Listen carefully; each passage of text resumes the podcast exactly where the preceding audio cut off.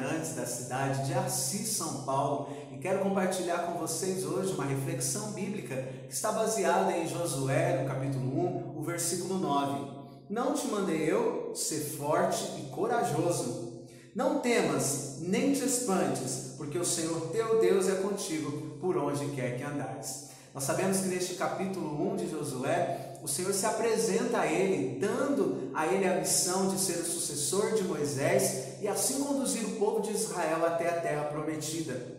Se nós seguirmos lendo estes versículos, nós vamos ver o Senhor dando orientações a Josué e dizendo a ele que estaria com ele em todo o tempo nessa missão. Muito bem, para nós não é diferente. O Senhor também nos chamou, o Senhor também deu a cada um de nós uma missão. A missão, principalmente, de levarmos as boas novas do Senhor, de propagarmos o Evangelho a todas as pessoas. E nós, como artistas, podemos usar a arte como a nossa ferramenta que irá trazer cura, que irá levar a libertação aos corações das pessoas, que irá levar a paz que esse mundo tanto precisa.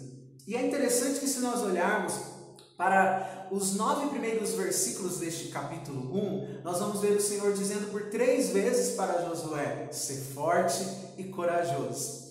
Podemos pensar que isso é importante para o Senhor. Dizer isso para Josué é importante, pois com certeza não seria uma tarefa fácil para Josué conduzir o povo de Israel até a terra prometida. Para nós não é diferente. O Senhor deseja que nós sejamos valentes, destemidos na missão que Ele tem dado a nós. As dificuldades, as barreiras irão surgir, mas nós devemos estar com os nossos olhos no Senhor, sendo fortalecidos nele a cada dia mais para vivermos e alcançarmos todos os seus propósitos. Quero encerrar essa breve, breve reflexão com uma mensagem de Spurgeon que vai dizer: o sucesso depende da coragem, o crente que trabalha se alegrando em Deus e crendo com todo o seu coração, esse crente tem o sucesso garantido. Portanto, seja forte e muito corajoso.